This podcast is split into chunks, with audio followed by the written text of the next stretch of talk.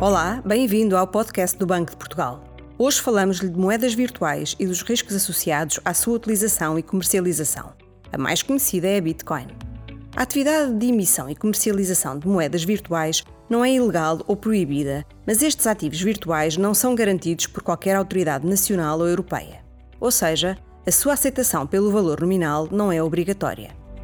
Não existe, por isso, atualmente, qualquer proteção legal que garanta direitos de reembolso ao consumidor que utiliza ativos virtuais para fazer pagamentos. O Banco de Portugal apenas regula e supervisiona esta atividade para efeitos de prevenção do branqueamento de capitais e do financiamento do terrorismo. A maior parte das moedas virtuais está sujeita a uma enorme volatilidade e é frequente a informação disponibilizada ser pouco clara e transparente.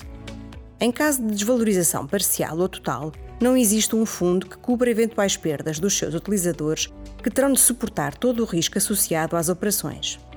Podem perder grande parte ou a totalidade do capital investido e correm o risco de as transações serem utilizadas em atividades criminosas.